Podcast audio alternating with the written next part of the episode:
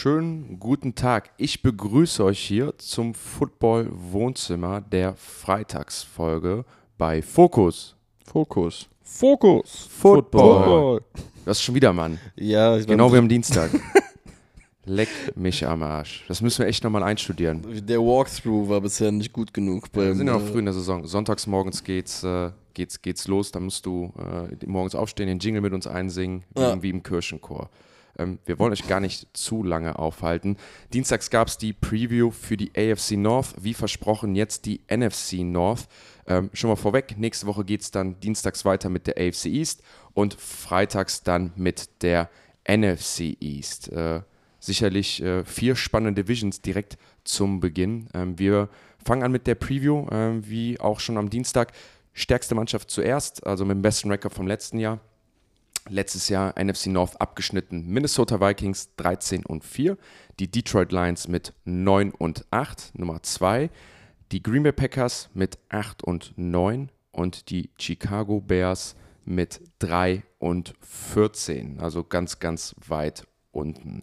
Ähm, eine sehr traditionsreiche Tradition, eine, Tra- eine, eine, eine, eine Division mit ziemlich vielen äh, Fans, auch in ganz Europa. Also wenn man sich mal so Games anguckt, Green Bay, äh, Chicago, auch Minnesota, ähm, wenn die hier in Europa spielen, immer pickepacke voll.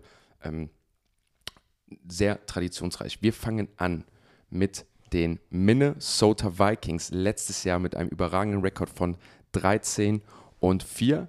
Head Coach Kevin O'Connell in seinem zweiten Jahr, Defense Coordinator, ex äh, Miami Dolphins Head Coach Brian Flores und Offense Coordinator Wes Phillips, wobei Kevin O'Connell hier die äh, Plays called in der Offense und Quarterback Kirk Cousins.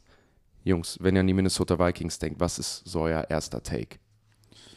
Ähm, ja, ist Kirk Cousins Team, ne? Ich bin großer Kirk Cousins Fan tatsächlich. Ich liebe Kirk Cousins. Ähm, noch mehr jetzt nach der, nach der Netflix-Doku. Also ich fand das Narrativ immer ein bisschen overblown, dass er nicht klatsch ist, dass er, weiß ich nicht. Also ich finde, es ist ein sehr, sehr solider Quarterback, mit dem er auf jeden Fall gewinnen kann. Ähm, ob er mit dem Super Bowl gewinnt, ist eine andere Frage. Aber dieser, dieses Narrativ um ihn ist, glaube ich, er kriegt, glaube ich, ein bisschen viel Hate immer für nichts. Ähm, 13 und 4 letztes Jahr. Ein Team, das, glaube ich, elf One-Score-Games gewonnen hat oder so. Ich bin mir nicht ganz sicher. ich bin gerade so froh, dass du dieses Stat direkt raushaust. das ist, glaube ich, äh, also ähm, haben sehr viel, ich nenne es jetzt mal Glück. Ob es Glück ist, ist für euch da draußen überlassen, aber sie haben die One-Score-Games alle gewonnen, weshalb sie, glaube ich, in der, in der Public Perception so ein bisschen als Overachiever dastehen. ähm, Die guten Overachiever. ähm, ja, also was, sie haben einen, sie haben einen sehr guten Receiver-Core, ne? verlieren Adam Thielen, ersetzen ihn direkt ähm, mit Jordan Addison. Ähm, haben, der Move hat damals schon mal geklappt, als sie ähm, Stefan Dix direkt mit Justin Jefferson ersetzt haben. Geil, das habe ich mir auch aufgeschrieben. Klappt das jetzt, äh, klappt das jetzt nochmal? Das ist eine gute Frage. Sie verlieren Delvin Cook, ne? Ähm, aber Madison hat immer gezeigt, wenn Cook verletzt war, dass auch er ein guter Fantasy-Running Back ist. Jetzt aber wirklich so. Das Jetzt ist, ohne Scheiß. Madison ist doch wirklich so. Madison ist schon fast ein Running Back, der wurde schon fast über dem einen oder anderen Starting Running Back in der NFL schon gedraftet, Ja. weil der Safe. Delvin Cook hier seine Standard 5, 6 Games hatte, Ja. wo er nicht zockt. Und dann beste, beste Handcuff da draußen der, Ja. der letzten drei Jahre. dann besten Hand. Hatte ich immer äh, für die Fantasy-Nerds unter euch, ihr wisst, wovon ich rede, aber das ist ein anderes Thema. Äh, auf Defense-Seite holen sich Marcus Davenport, einer der besten Off-Season-Deals, finde ich, insgesamt. So ein, äh, so ein One-Year-Flyer für einen Spieler, der, wenn er auf dem Platz ist, richtig gut performt, aber leider ist er nicht so oft auf dem Platz. Mhm. Ähm, kann, glaube ich, helfen. Zusammen mit Daniel Hunter auf der Edge sind das, glaube ich, ein, ist das ein äh, gutes Edge-Duo, was halt ein Riesenfragezeichen ist. Und da gehe ich halt mit, ähm, mit Brian Flores auch mit rein. Der Mann spielt sehr viel Man-Coverage und die haben halt einfach keine Cornerbacks, beziehungsweise der Cornerback-Room äh, ist ein Mackay Blackman, also ein Drittrunden-Pick, äh, ein Caleb Evans, ein Viertrunden-Pick. Sie haben äh, Andrew Booth, glaube ich, gedraftet letztes Jahr in der, ersten, in der ersten Runde, hat bisher nicht performt. Also da sind so viele Fragezeichen auf Secondary. Wir haben einen Harrison Smith, der auch in die Jahre kommt. Ähm, also das ist eine, eine junge Secondary, bis auf äh, Murphy, den sie reingeholt haben von den Cardinals und ähm, die generell die Back 7 mit, äh, mit Hicks auf Linebacker. Der Rest ist alles 21 oder 22er Draft Picks, alle Day 2 oder Day 3. Also da ist nicht so viel Talent auf Papier. Ist die Frage, kriegt Brian Flores da mit seinem Scheme hin, der ja eigentlich eher gute Spieler braucht, weil Man Coverage tendenziell schwerer ist zu spielen als Cornerback, als Zone Coverage in der NFL. Ist die Frage, ob sie da nicht eine Defense haben, die ein Handicap wird für ihn, aber die, äh, für dieses Team. Aber die Offense wird, glaube ich, sehr, sehr gut sein wieder. Ähm, das ist erstmal eine sehr, ich sag mal, intensive, umfangreiche Zusammenfassung der Minnesota Vikings. Lass uns mal auf einige Punkte eingehen. Ich bin ganz, ganz oben mit dabei. Der größte Talking Point schon immer. Ich glaube, es gab keine Kirk Cousins Season, wo nicht vorher groß über ihn diskutiert wurde. Und wir reihen uns jetzt äh, auch damit ein. Ähm, you like that? Ja, es ist aber ist ja wirklich so. Kirk Cousins ist ja wirklich der Quarterback, der immer was proven musste, der immer so ein, wirklich den Chip auf der on the shoulder hatte, ähm, schon in seinen Washington-Zeiten. Ne? Am Anfang war es so, ah, er kam als Backup rein, muss sich als Starter beweisen. Dann wird er der so ein bisschen rausgeschmissen in Washington auch, hat dann so sein, seine Wiedererweckung bei den Vikings, aber dann auch da ist er ein Super Bowl-Quarterback. Vergleich mit Aaron Rodgers, da kann er nicht mitziehen. Und auch dieses Jahr, letztes Jahr dann eine Riesensaison gespielt, war teilweise kurz so in der MVP-Discussion so, weil er halt so top performt hat, weil er diese Fourth-Quarter-Comebacks hatte. Wie gesagt, elf One-Possession-Games gewonnen. Also Kevin O'Connell hat definitiv einen riesen Anteil davon, aber es muss immer dieses Duo sein. Was halt interessant ist bei Kirk Cousins, und das wird es halt nachher ausmachen, der gute Mann ist jetzt 36 Jahre alt, ähm, geht in seine letzte Saison mit einem Team, was einen absoluten Umbruch dieses Jahr hatte, was viele top bezahlte Spieler gehen lassen musste, wie zum Beispiel Tomlinson, wie zum Beispiel Thielen, wie zum Beispiel Smith, wie zum Beispiel Kendricks, wie zum Beispiel Patrick Peterson. Also das war ja ein Grund, warum ja viele den Vikings-Job als Head Coaches letzte Saison nicht nehmen wollten, weil man wusste, dass die Cap-Space-Situation dieses Jahr so schlecht ist, dass man praktisch ein Jahr ganz gut managen kann, aber im nächsten Jahr halt super viele Spieler verliert. Und wenn ich mir das jetzt so angucke, ist es das letzte Jahr von Kirk Cousins meiner Meinung nach bei den Minnesota Vikings. So sehr ich diesen Mann liebe, umarmen will und sein Freund sein möchte, so, aber leider. Oh Gott, wenn er das hört, kriegt er Angst. Ja, aber es, es, ist so bitter. Weißt du, wir haben ja letzte, letzten Dienstag haben wir so ja auch über so Deshaun Watson und Lamar Jackson gesprochen. Da war ja mein Take von Watson ja auch nicht so gut, aber am Ende gehe ich ja trotzdem mit und sage, ich, ich bin ihn ja nur am Bashen und sage trotzdem, ja, aber wenn er gut spielt, dann gewinnen die so. Und bei Kirk Cousins ist es genau andersrum. Das ist so, ich liebe ihn, ich bin fest davon überzeugt, er spielt eine Top-Saison. Ich glaube, er wird das Level von auch Jordan Addison als Rookie elevaten. Das hat er schon oft gezeigt, dass er das kann. Justin Jefferson wäre niemals der Receiver, der er gerade ist, ohne äh, Kirk, Kirk, Cousins, meiner Meinung nach, ähm, der dann auch super mit ihm zusammenarbeitet. Ähm, aber es ist, glaube ich, die letzte Saison von, von Kirk Cousins. Und nächstes Jahr sind die dann, glaube ich, bereit, entweder sich einen jungen Quarterback von irgendwo anders zu holen oder sich einen Draft zu, zu bereichern. Ähm, Marek, also, deine Meinung zu Kirk Cousins? Kirk Cousins löst in mir immer die Faszination aus, dass ich die Brücke zu Washington schlagen muss. Ich einfach faszinierend finde, dass Washington damals RG3 und Kirk Cousins gedraftet haben und es geschafft haben, beide vom Hof zu jagen, beziehungsweise den einen komplett kaputt zu machen. Das, das ist immer mein erstes Kirk Cousins-Fact außerhalb von Minnesota. Ähm, zweiter Punkt ist, deswegen habe ich auch die Stat eben so gefeiert von dir, Valentin. Das, was letztes Jahr aus diesen elf äh, One-Score-Games gemacht worden ist, was ja eigentlich ein Achievement ist, elfmal zu gewinnen, also elf Ws zu holen, wurde ja früher oder später den Vikings ja eigentlich eher so, so, man hat immer das Gefühl gehabt, dass das als etwas Negatives angedichtet wurde, sie einfach nur lucky waren, dass sie es halt irgendwie geschafft haben. Da gehe ich halt nicht mit. Da sage ich halt ganz ehrlich, das erwarte ich dieses Jahr von äh, Minnesota, auch ohne Delvin Cook, dass man Wege finden wird, um Spiele zu gewinnen. Die Frage ist halt einfach, wie, wie es gerade eben schon gesagt worden ist, hat letztes Jahr in den Playoffs äh, vor eigenen Augen stattgefunden was, ist, was kann diese Defense halt leisten? Was kann diese Defense vor allem leisten, ohne, wie du gerade schon gesagt hast, mit, äh, ohne einen, einen Veteran wie Patrick Peterson, der sehr viel, ne, der wie du das letzte Mal bei den Steelers ja auch gesagt hast, sehr, sehr viel Erfahrung mit reinbringen wird in das Ganze. Die geht ja in Minnesota jetzt gerade quasi von Bord. Und du hast aber an und für sich trotzdem viele 21er, 22er Picks. Frage ist, wie kriegst du sowas kompensiert? Ähm, deren Glück ist halt einfach, dass diese Division in meinen Augen halt nicht so überladen ist wie zum Beispiel die AFC North. Heißt, du, ja. du, du, hast die Möglichkeit, auch wenn du äh, an zwei, drei Punkten vielleicht ein bisschen schwächelst, hast du trotzdem immer noch den, die Möglichkeit zu gewinnen. Und in meinen Augen haben sie, ähm, jetzt äh, muss ich jetzt gerade einmal, das ne, prove ich und back, back ich ab, haben sie halt auch den, den, den besten Quarterback aktuell in der Division mit Kirk Cousins. Dementsprechend, ja, wird so wie die NFC halt auch irgendwie so ein bisschen aufgebaut ist. Ich habe ja so meinen anderen Ich Lieblingsquarterback weiß, auch ich so. weiß eh, wer jetzt gleich kommt. Der, Da der, werde der, ich, mich richtig Jogger. mit, ja, ich genau. mich richtig mit Valentin gleich streiten. Der Da, wird, ich glaube, da wird das erste Mal der Buzzer kommen, wenn der Valentin nicht. Und Was, der, werden- der Yard After Catch Jogger? Nein, wir, da gehen wir, da gehen wir gleich. gehen wir gleich rein, Gehen wir ja. gleich rein. Ich will's, Der aber Mann, ich der weiß nicht- jetzt schon. Ich Der bin, Mann, der nicht weiß, wo die Sonne ich bin, aufgeht. ich bin, ich bin so heiß. Ich bin so heiß. Ich bin so, Ja, ich bin, ich bin so bewaffnet gekommen. So, aber auf jeden Fall, ähm, um, um da auch einen Deckel drauf zu machen, ich glaube, die Vikings werden, werden, werden so eine. Ich kann mir halt einfach nicht vorstellen, dass sie irgendwie splashy werden. Offensiv vielleicht ja, aber es wird halt vieles kaputt gemacht werden. In der NFC gibt es halt aktuell, Gott sei Dank, ähm, für auch durchschnittliche Teams oder vielleicht ein bisschen Überdurchschnittsteams immer einen Spot in den Playoffs und mit dem richtigen Saisonverlauf glaube ich auch, dass sie das Ich packen können. mag einmal noch mal kurz eingreifen, noch mal direkt auf die Frage eingehen. Bist du auch der Meinung, dass das letzte Jahr von Kirk Cousins aber ist? Weil wir gucken wir uns mal das, auch die Ich kenne den Situation Vertrag an. ehrlich gesagt Ja, guck, nicht genau. gucken wir uns mal die Capspace-Situation an. Also dieses Jahr musste man viele Leute gehen lassen, man konnte nicht viele Leute bezahlen.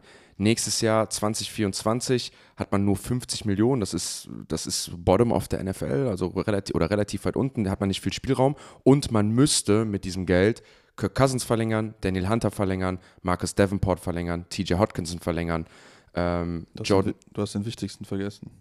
wen denn? Justin Jefferson. Justin Jefferson 2024 schon? Wenn du, wenn du schlau bist. Ja gut, wenn du, es geht jetzt um, wen du, wen, wen du verpflichten musst, so, Ja. ne? Also Justin Jefferson, ich bin ich, ich vielleicht sehe ich, nee, Just, also Justin Jefferson hat bis 2025 einen Vertrag, müsste nächstes Jahr noch nicht. Wenn du schlau bist, richtig, ne, je früher, desto besser. Aber mir geht es darum, was auf jeden Fall passieren muss, sonst verlierst du sie. Wie zum Beispiel Kirk Cousins, der halt einen neuen Vertrag braucht. 36 Jahre alt, wie gesagt. Ähm, ist halt die Frage verlängert. Glaubst du, Marek, also das, das ist jetzt vielleicht mal so der Talking Point, den ich mal hier ausdiskutieren mag.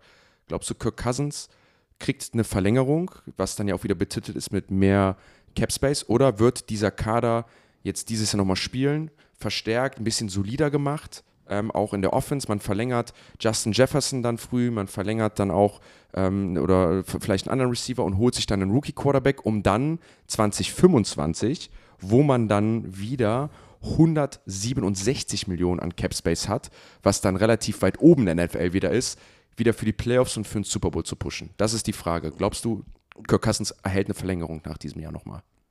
basierend auf, auf den Werten, die du mir jetzt auch gerade gesagt hast, ist mir das halt zu viel, zu viel Ausmalerei für in zwei, drei Jahren. Ich glaube, das Problem ist, die, die, die Antwort werden dir halt die 17 Wochen in der Regular Season halt geben. Weil ich glaube A nicht, dass die Vikings überhaupt in die Position kommen werden, um dann nächstes Jahr ihren in Grundprinzen dann zu draften. Das wird das erste Problem sein. Die zweite Frage ist ja auch, was kostet dich ein Kirk Cousins? Ähm, zu dem, was er halt bringt. Deswegen, also ich würde es nicht so ultimativ sagen.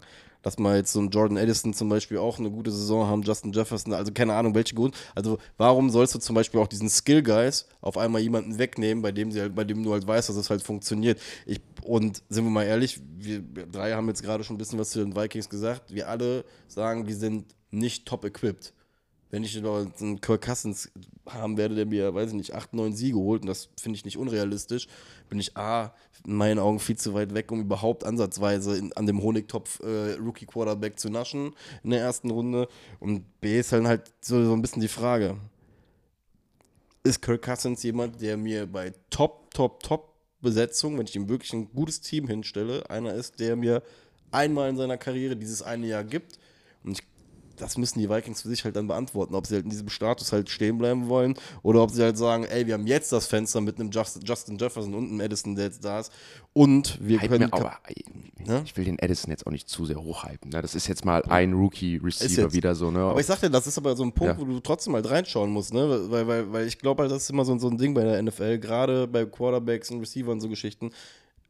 Mach nichts kaputt, was nicht schon Ansatz, also was nicht adäquat gut funktioniert, ohne in der Hinterhand halt zumindest die Dreiviertelsicherheit zu haben. Ne? Das ist, dass, dass du da irgendwie, wie gesagt, den Nachfolger hast, der dir was bringt, weil du weißt selber, Alter, auf einmal hängst du da für, für vier, fünf Jahre und weißt nicht, äh, wer den Ball auf einmal zu deinem Top-Receiver schmeißt.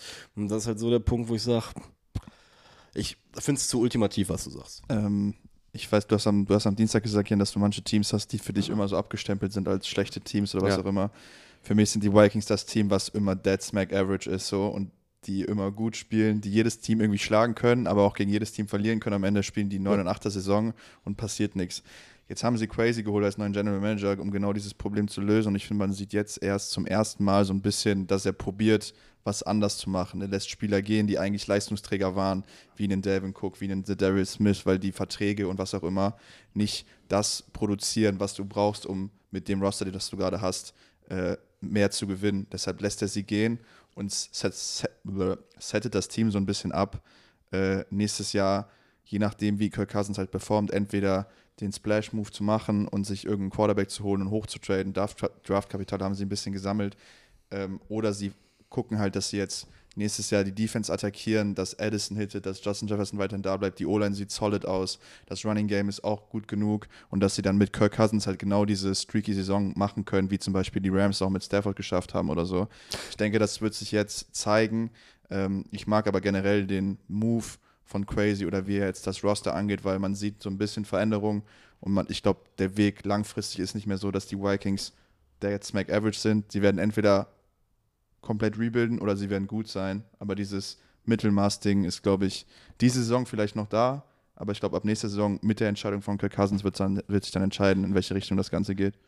Ich, ich glaube auch, also wenn Kirk Cousins verlängert wird, dann muss es so ein Deal sein von man hat nochmal Progress gesehen, man, Kevin O'Connell sagt, alles klar, das ist mein Guy, lass uns nochmal loaden, lass uns nochmal Spiele jetzt dazu. Und ich meine, man kann ja dann nächstes Jahr sich wieder verstärken mit einigen Superstars, auch in der Defense, noch den vielleicht einen Second richtigen Number oder nochmal einen neuen Right Receiver dazu holen mit einem ein- oder zwei Jahres-Deal, ähm, dann für den Super Bowl gehen. Aber wenn ich jetzt so, wie gesagt, dran denke und, und diese beiden Optionen ausgehe, weiß ich halt nicht, ob ich Kirk Cousins auch in einer Riege in einem Satz nennen möchte, wie ein Matthew Stafford oder so. Da finde ich, find ich einen Stafford irgendwie nochmal, ja, da würde ich nochmal eher für gehen. Also Matthew Stafford ist für mich nochmal talentierter und nochmal besser, dass sich dann sowas nochmal gelohnt hat mit so einem Two- oder Three-Year-Deal. Ich weiß nicht, ob Kirk Cousins das, das liefern kann. Diese Saison wird es definitiv zeigen. Eine Sache ist halt, da haben wir jetzt schon drüber gesprochen, ähm, Kirk Cousins kann so gut spielen, wie er will, Justin Jefferson kann so gut spielen, wie er will. Wenn die Defense so schlecht performt, wie sie es letztes Jahr haben, dann gewinnst du halt auch nicht mehr so viele Töpfe. Ähm, Minnesota Vikings Defense 30. in Scoring, haben die drittmeisten Punkte zugelassen mit 25, äh, die 19 meisten Passing Touchdowns mit 23 insgesamt, die zweitschlechteste Passing Yards Offense mit 4500 insgesamt zugelassen. Also, wenn ich mir das hier angucke, außer Fourth Down Defense, wo es ja einfach nicht oft so kommt, sind die Vikings eigentlich immer below average und, und sie haben einfach Spieler gehen lassen. Tendenziell heißt, sie werden spielerisch und vom Kader noch schlechter sein. Wenn Flores das vom Coaching her nicht rumreißt, dann ist die Tendenz halt da, dass die Vikings die schlechteste Defense der NFL dieses Jahr werden. Ja, aber da ist, glaube ich, Brian und Flores genau der richtige Mann für, weil er, glaube ich, gezeigt hat, dass er so eine Defense haben kann. Aber ich, wie ich eingangs schon gesagt habe, ähm, er muss sein Scheme, glaube ich, auch ein bisschen anpassen, weil wenn er dasselbe ähm, New England Patriots, Miami Dolphins Scheme spielt, wo er einen Sabian Howard und Byron Jones hatte als Cornerbacks, wird das Ganze schwierig, weil die Jungs einfach nicht auf dem Level sind. Ja. Vielleicht noch mein, mein letzter Take. Ich, ich glaube, die, wir kommen jetzt zu dem Over-Under-Wins der Vikings. Ähm, ich glaube, die Vikings werden das Team sein in der NFL mit dem größten äh, Drop-Off von, von letzter Saison. Also sie werden das Team sein. Im letzten Jahr ist natürlich auch 13 Wins. Ich bin ja, glaube ich, Top 6, Top 5 in der NFL. Und ähm, dann gegen die Giants verloren. Die Almighty Giants. die Almighty Giants. Ähm, Hat mich ein bisschen erinnert an die Steelers-Saison von vor zwei oder drei Jahren. Ich weiß nicht, ob ihr euch erinnert, wo die so 11 ja. oder 12 und 0 waren. 10-0. Und, und alle so gesagt haben, boah, die Steelers sind das beste Team, wo ich mir dachte, was, also Sehe seh ich nicht, aber selbe, selbe Art von, von Saison irgendwie. Aber die, wobei die Steelers hatten einfach wirklich damals ein sehr schwaches Schedule und die Vikings haben Teams geschlagen. Das stimmt. Also auch wenn es lucky war, aber die Vikings haben, sind ja wirklich raus und haben. Fand ich letztes Jahr gegen Buffalo haben, dieses komische die, Spiel gehabt? Das Spiel haben aber auch zum Beispiel das, mit den das, Eagles. Das komischste Spiel ever. Äh, haben, also es war ja so zeitweise, war ich noch, habe ich mit Marek gesprochen, das war so, da haben wir geguckt, man so, ey, die Defense von den Vikings ist scheiße aber das ist so das einzige Team, was mit den Eagles so Head-to-Head -head gehen kann, um zu scoren. Ne? Ähm, also das, deswegen, ich finde so die, die Quality-Wins, die sie dann halt in diesem Ding hatten, ähm, die waren dann halt schon mal, mal wer wert. Letztes Jahr 13 Wins, ich glaube, sie werden, sie werden einen krassen Drop haben. Ähm, dieses Jahr sind sie auch von Vegas auf 8,5 Wins. Also selbst Vegas predicted sie auf 4 oder 5 Wins weniger. Was ist eure Meinung? Schaffen sie die neun Wins oder nicht? Ja, ich gehe over Dazu ist die, äh, dazu sind sie einfach das beste Team in der Division, glaube ich. Ich glaube, die Bears brauchen noch ein bisschen. Die Lions sind feisty, aber ich glaube, die Vikings, äh, die Vikings. Was sind sie? Feisty. Feisty. Feisty. Was ist die Übersetzung von die feisty? Knee, die Knee-Biting äh, Lions. Was ist Kneecap Biting Lions. Feisty, weiß ich nicht. Ich weiß gar nicht genau. Bissig. Das ist so ein bisschen, ja, so, Bissig. so unangenehm auch. Weißt du? Unangenehm. Die, die, die lassen nicht nach. So, die Ich sind, find's geil. Willkommen beim Duolingo-Podcast. Wir haben ja auch einen Bildungsauftrag. Letztes Mal haben wir Boxscore gelernt und Advanced Analytics. Dieses Mal sind wir bei Feisty. Marek, was sagst nee, du? ich sag over. Sorry. Over, ja, hast du gesagt? Ja. Ähm, mein Prediction-Tool, ähm, mein Gedanken sagt, ähm, es wird eine Losing Season mit 8, 9. Allerdings, jetzt kommt es mit einem positiven Rekord in der Division.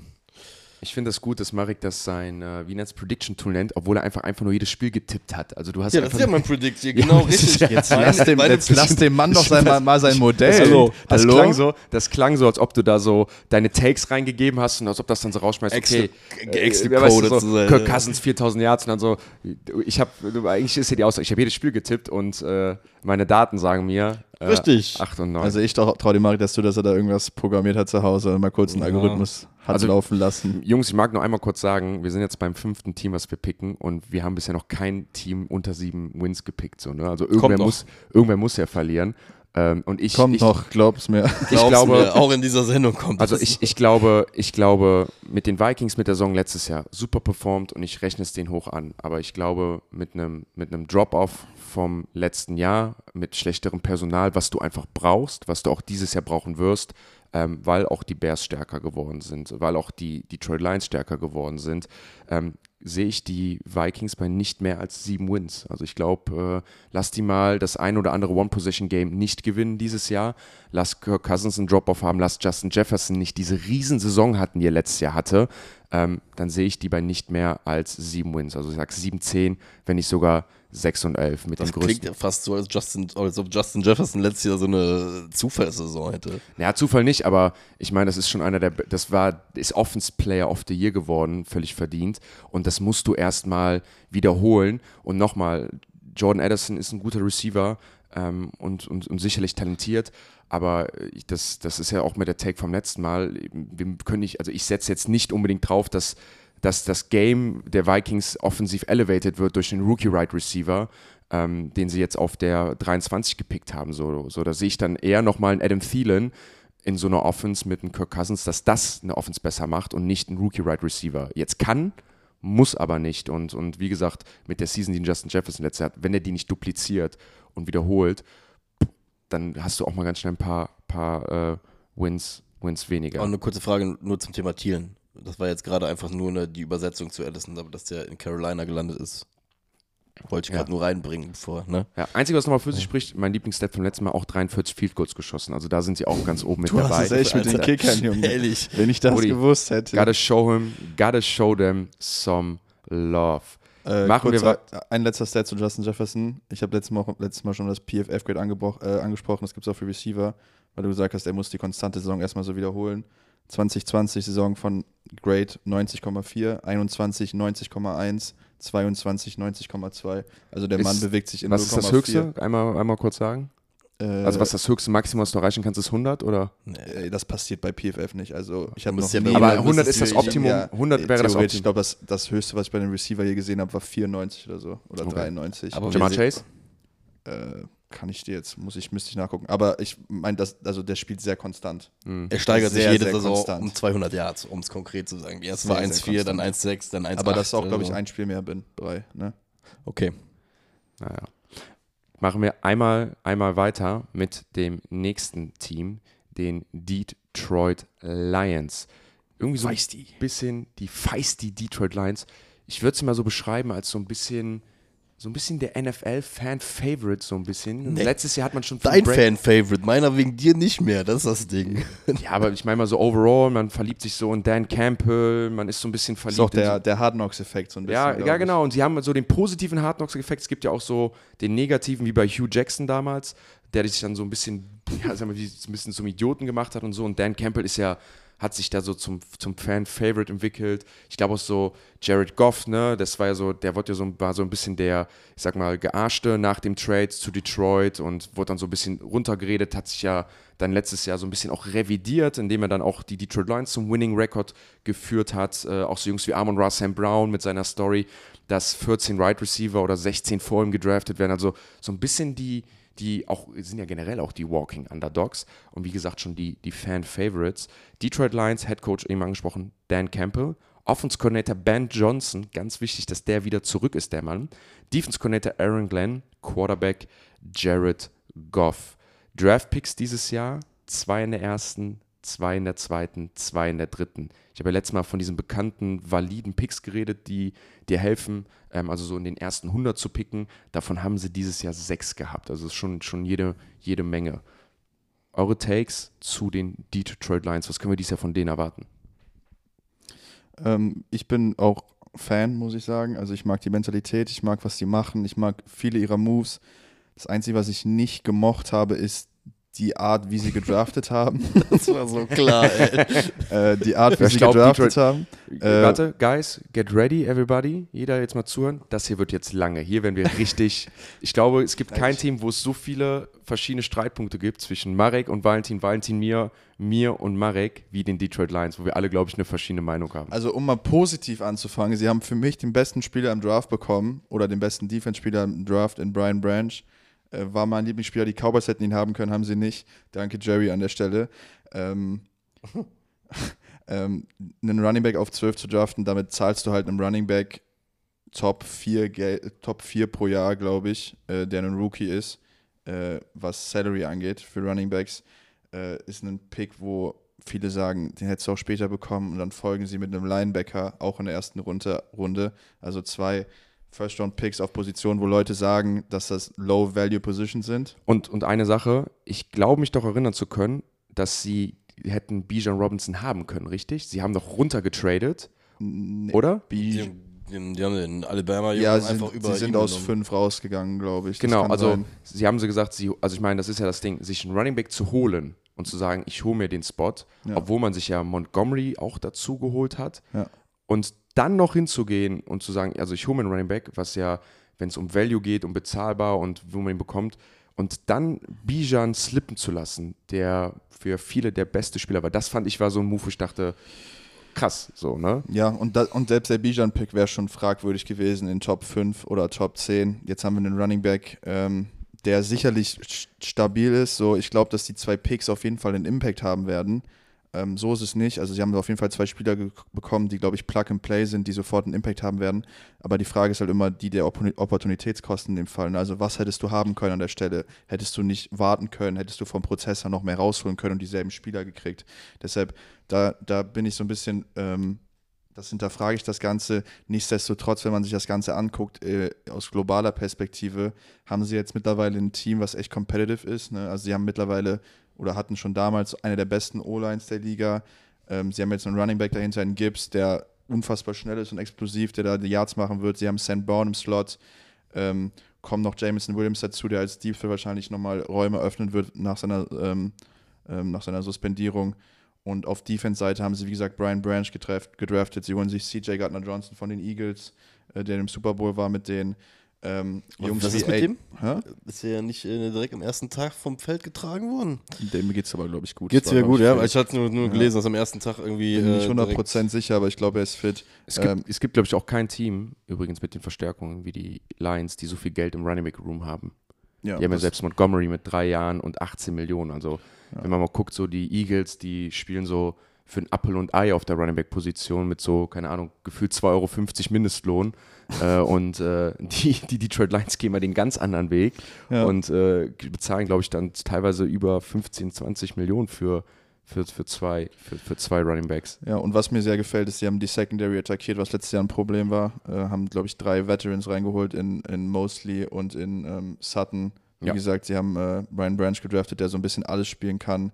Die Safeties sind solid. Linebacker Core ist ein bisschen, äh, bisschen iffy, bisschen iffy. Und äh, Aiden Hutchinson ist halt jemand, der jetzt, glaube ich, nochmal richtig absteppen muss, damit die Defense äh, das wird, was sie, also ich glaube, sie brauchen diesen Number One D-Liner, der dann den Unterschied macht, um die Defense aufs nächste Level zu bringen. Also alles in allem mag ich viele der Moves, ich mag die Spieler. Sam Laporta wird, glaube ich, auf Thailand äh, ein richtig guter Mhm. Spieler für die äh, Jungs sein. Der wird so ein bisschen die Targets von Amon Amon St. Brown übernehmen, glaube ich, der, glaube ich, viel ged- gedoppelt werden wird, aufgrund der äh, Outside Receiver, die jetzt nicht das, das ich wollte gerade das Grüne vom Ei sagen, äh, die nicht das Gelbe vom Ei sind. ähm, also, das wird alles. Und wie gesagt, als wichtigsten Offseason-Move, trotz, trotz allem, was ich gerade gesagt habe, ist, dass sie Ben Johnson behalten haben.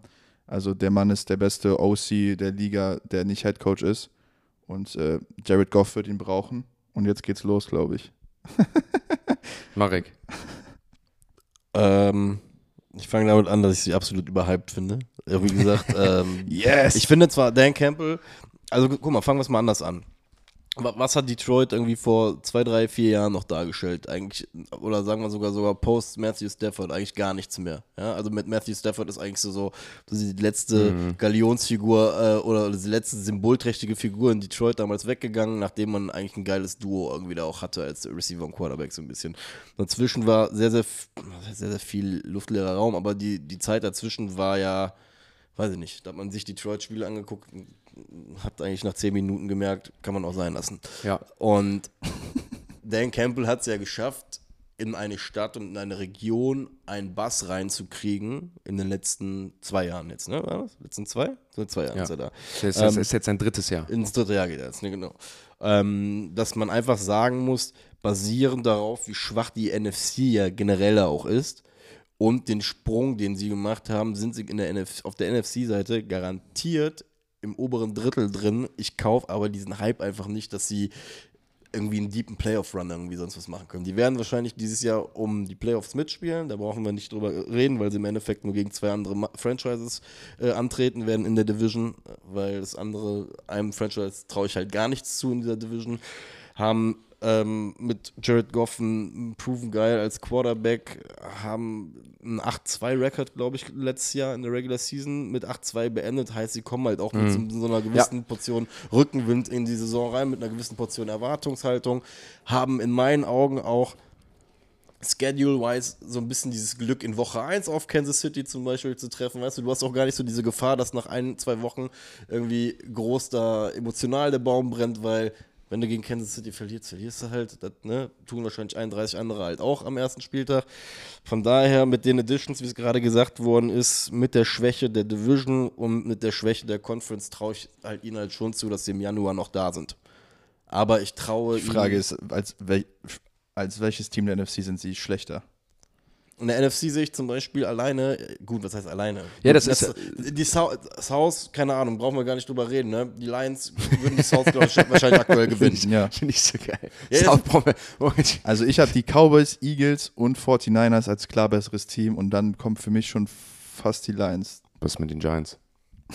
Kleiner Spaß noch. Da kommen wir, kommen wir Ja, aber ich müsste jetzt, äh, warte mal, gut, gut, erst, das ist eine gute Frage, weil im Endeffekt muss man das Big Picture ja auch da auch betrachten. Aber wenn du, ich, oder sagen wir es mal so, von mir aus kommen sie sogar mit ein bisschen, bisschen, bisschen Überglück ins NFC Championship Game, aber da schlagen sie halt nicht das Top-Team zum Beispiel. Nö, da, bin ich voll bei dir. Aber ich, also, Also- du hast eingeleitet mit, dass du glaubst, dass sie nicht so einen tiefen Playoff-Run haben, wo ich sage, ich glaube schon, dass sie NFC Championship Game wäre ein tiefer Playoff-Run, muss man ja Eben, schon deshalb- gestehen. Ja, die, deshalb, äh, aber mach weiter, sorry. Nee, nee, äh, also du hast ja schon vollkommen recht, in der, äh, in der auf der NFC-Seite wird es dann halt nach den von dir drei genannten Teams halt, ist halt dahinter halt einfach ein Pool, wo sie drin mitspielen, bei dem, wo ich aber halt auch nicht sage, von wegen, dass sie in dem Pool irgendwie das Top-Team sind. Ne? Es gibt so drei, vier, fünf Teams, die, glaube ich, so auf demselben Level sind wie sie.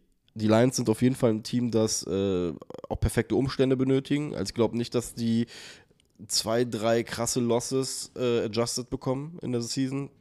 Von daher. Aber was sie halt haben, ist, sie haben einen, was Jan auch eben gesagt hat, zum Beispiel auf der Skill Position einen Wide Receiver, der dir halt in der Division, glaube ich, auch schon sehr, sehr viel Vorteile bringt mit Amon Ra.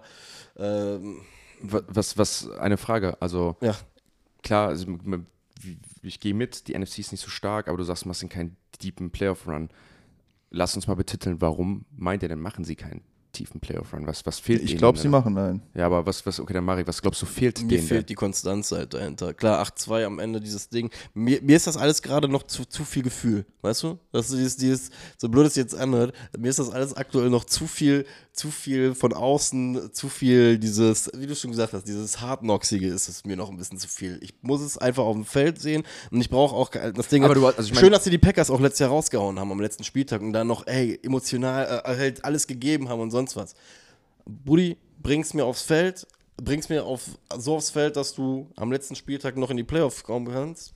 Dann stehe ich hier mit der Letzte, der irgendwas gegen die Detroit Lions sagen wird, aber beweise es mir erstmal. Wie gesagt, der Bass ist da, alles ist, alles ist dafür da. Ich sehe aber auch zwei, drei Punkte, die einfach, einfach in meinen Augen noch nicht so gestanden sind, als dass man sie halt irgendwie ansatzweise hochhieven muss. Ich glaube, viele Leute wünschen sich das sehr, sehr gerne, dass das so kommt. Die Frage, ob es passiert, da bin ich mir ehrlich gesagt noch unsicher. Aber, da gebe ich dir trotzdem was, sie gewinnen die Division. Das gebe ich euch. Also ich, ich, ich grätsch da mal rein, wenn es um Konstanz geht, weil wer eine Season mit 8 und 2 finisht, der zeigt Konstanz, der äh, übrigens dann auch Wins hat, wie letztes Jahr äh, gegen die Vikings, wer mit drei Punkten, also diese One, wir reden ja, wir haben ja eben über so One-Possession-Games geredet, ne? Ja. Wie, wie eng das ist. One-Possession-Game gegen die Bills verloren, nur mit drei Punkten. Äh, One-Possession-Game mit drei Punkten gegen die Eagles verloren in Week One. Also die haben, klar, es gibt auch mal so ein Drop-Off gegen die Patriots, ne, mit null Punkten, ne? Aber dann auch One-Possession-Game gegen die Dolphins, die da eine super Phase hatten. Ähm, also da sehe ich schon, dass sie Aber gezeigt haben, kannst du mir bitte kurz, Entschuldigung, dass ich eingreife, aber bei, der, bei deinen genannten Spielen kannst du mir bitte bei der Konstanz auch sagen, dass die in den ersten acht Wochen sich gerade sechsmal verloren haben und eine Bye-Week dazwischen Genau, Heißt, sie deswegen, aber deswegen sag ich ja, deswegen sag ich ja, da haben sie mitgezogen und haben gezeigt, dass sie competitive sind mit den Teams. Und zum Ende der Saison haben sie dann gezeigt, dass sie halt mit all diesen Teams oder dass sie auch gewinnen können, dass sie dann auch gegen Playoff-Teams gewinnen. Die haben gegen die Lions, gegen die Jaguars gewonnen, 40-14, gegen die Giants gewonnen, 31-18 Playoff-Team, gegen die Vikings gewonnen, 24, 34-23 und in einem Do-or-Die-Game für die Green Bay Packers äh, wo es für die Packers darum ging, die Playoffs einzukommen, in Lambeau Field 2016. Können die anderen schlecht reden, aber das ist Wie gesagt, mich, ich haben sie ja bekommen damit, deswegen so, das ist für mich Konstanz und dann halt auch noch, und das ist das Wichtige, haben sich ja dann verstärkt in Positionen, wo sie letztes Jahr dann schlecht waren. Ne? Also sie haben viel Draft, also haben einiges an Draft Capital gehabt. Ähm, Valentin hat eben gesagt, Linebacker waren schwach oder iffy. Jack Campbell steppt da rein, kann reinsteppen, kann starten. Äh, Branch als DB, sie haben sich, wie Valentin schon gesagt hat, mit Veteranen verstärkt. So. Also wenn ein Team letztes Jahr zeigt, dass sie hot werden, mit einem geilen Coaches-Staff, mit einem 8 und 2 Rekord, ähm, und sich dann an den richtigen Positionen verstärken mit zwei Rookies auf den Edges, die top performt haben, ist das halt für mich Konstanz, die in die neue Saison mit, mit reingenommen wird. Dazu kommt dann auch wieder, die sind halt immer noch in der Lage, sich in der Season zu verstärken. Haben alle ihre Picks vom nächsten Jahr noch, haben 19 Millionen Cap Space, können damit super viele Spieler noch sein, könnten sich noch in Receiver traden, könnten sich noch in Defense-Spieler traden, der spät in der Saison irgendwo anders, anders runterfällt. Ist für mich vom so gesamten Projekt ein super spannendes Team, weil sie halt immer noch super jung sind, super viele Leute aus dem letzten Draft haben, aus diesem Draft haben und je nachdem, wie sich das entwickelt, wo, wo die Reise hingeht. Und, und über ihn haben wir nicht gesprochen. Und Ich wollte gerade sagen, wollen wir und den, du und ich streiten jetzt. Wollen wir den. Elefant im Raum Und- endlich und mal du- ansprechen? Und du und ich und du und ich streiten jetzt. Ja, natürlich. Oh Gott, Du und ich- den auch noch hier Du, du und ich streiten jetzt, Valentin. nämlich Jared Goff, ein Quarterback, der bewiesen hat, wenn er das hat, was er jetzt bei Detroit bekommt, nämlich ein super Coaches-Staff, ein Receiving Room, den er hat, auch eine O-Line, die ihn protecten kann, dann halt auch auf Top 10 Quarterback-Niveau spielen kann. Und das hat er halt jetzt auch wieder bei den Detroit Lions. Und wie gesagt, wenn wir über Konstanz sprechen, dein Punkt, äh, Marek, ein Quarterback, der schon einen Playoff-Run hatte mit einem guten Team, kann das dann auch wieder reinführen. Ne? Und da sprechen wir, wie gesagt, in der NFC, äh, das habe ich mal von, äh, von einem äh, Beatwriter gesehen äh, in der, aus der NFL, wenn du als AFC-Quarterback in den Super Bowl willst, dann musst du im Zweifelsfall in der Wildcard-Round äh, musst du Josh Allen schlagen oder Joe Burrow, dann in der zweiten Round Josh Allen und dann Patrick Mahomes. In der NFC reicht es halt teilweise Tyler Heineke, äh, Dak Prescott, Jalen Hurts oder so, Daniel Jones, alles Quarterbacks, die jetzt noch keine großen Namen haben. Ähm, und da sehe ich halt auch einen Jared Goff mit einer guten Unit oben mit, oben mit dabei. Okay, Valentin, du hast Jared Goff. Wieso tust du das? Ich hasse nicht Jared Goff. Ich, war, Geil. Bringt ja nicht direkt so in so eine Situation. ich finde, äh, find Jared Goff ist ein sehr angenehmer Mensch. Ich finde nur nicht, dass er, dass er unbedingt äh, ein äh, Above Average oder ich sag mal, er ist ein Dead Smack Average Quarterback in der NFL, der Mit es sehr gut Sehr zu wissen Stats. weiß, von dem System, in dem er spielt, Kapital zu schlagen. Und ich frage dich jetzt, ist die Lions Offense, in der sie jetzt sind, ist die besser als die 2019er Sean McVay Offense, mit der sie im Super Bowl waren? ich Hat bin- er mehr, ich liebe dich also- für diese Frage, weil also genau hat er mehr, Frage hat er mehr. Surrounding, hat er mehr, Hel mehr Hilfe oder weniger? Mm, Denkt dran, da war Todd Gurley dabei. Einen, Ich äh, würde sagen, ein bisschen schlechter, aber mh, wobei, also Skill Position Surrounding sind sie schlechter, ein bisschen. Wenn es um Offensive Line geht und komplett Surrounding sehe ich sie ein bisschen besser, weil sie halt einfach mit ihren beiden Tackles überragend sind. was also mit, Scheme? Sean McVay 2019 Scheme, alles zerrissen. Ja, aber sie haben ja auch, ich meine, bis aufs Finale hat, haben sie da auch alles, alles, alles weggemacht und so. Und ich glaube, Genau. dass Jared Goff jetzt auch ein erwachsenerer Quarterback ist, ein weiterentwickelterer. Also es ist ja das Gesamtkombinat. Okay, alles damals war viel besser und Jared Goff war schlechter. Lass es jetzt vielleicht nicht so geil vom System her sein, aber Jared Goff ist meiner Meinung nach ein viel besserer Quarterback geworden als damals. Und ich glaube, also Sean McVay hat einiges dafür getan, dass der halt total gebasht wird. Aber sorry, wir reden ja immer noch vom Quarterback, der letztes Jahr die Fifth Scoring Offense angeführt hat, die acht meisten Passing Touchdowns hatte, die sechs meisten Passing Yards, die wenigsten Turnovers pro produziert hat und sowas. Und wir bashen so einen Quarterback in der besten Liga äh, der Welt, wo wir mal sagen, wie schwierig das ist. So, und da muss man ihm auch einfach den Credit für geben. So, ne? Und ich glaube, nee, da- ich, du hast, da, hast du, da, hast du, da hast du voll recht. Also ich, ich will auch gar nicht sagen, dass der, dass der scheiße ist. Ich, ich glaube, der Mann lebt, glaube ich, mehr als jeder andere Quarterback in der NFL sehr von seinem Surrounding. Und was auch nichts Schlechtes ist, weil kein NFL-Quarterback gewinnt mit, schlechten, mit schlechtem Surrounding. Es gibt Jo. andere, die können es besser verkraften. Äh, Dementsprechend werden die auch besser bezahlt. Jared Goff kriegt nicht so viel Geld. Er wird, glaube ich, angemessen für das bezahlt, was er macht. Deshalb bin ich mit der Personal Jared Goff in dem System total fein. Es geht nur darum, äh, wenn du mit den Lions einen Super Bowl gewinnen wirst, gewinnt er dir zehn Spiele, führt er dich in die Playoffs vielleicht, aber kann er in einem, in einem Super Bowl, kann er in einem, in einem äh, NFC Championship Game, kann er einen dieser Quarterbacks schlagen, die, glaube ich, was die Public Opinion angeht, einfach besser sind? Das ist die Frage. Ist, ist Jared Goff so, jetzt mal abgesehen, dass er es noch nicht erreicht hat, so ein bisschen der moderne Eli Manning?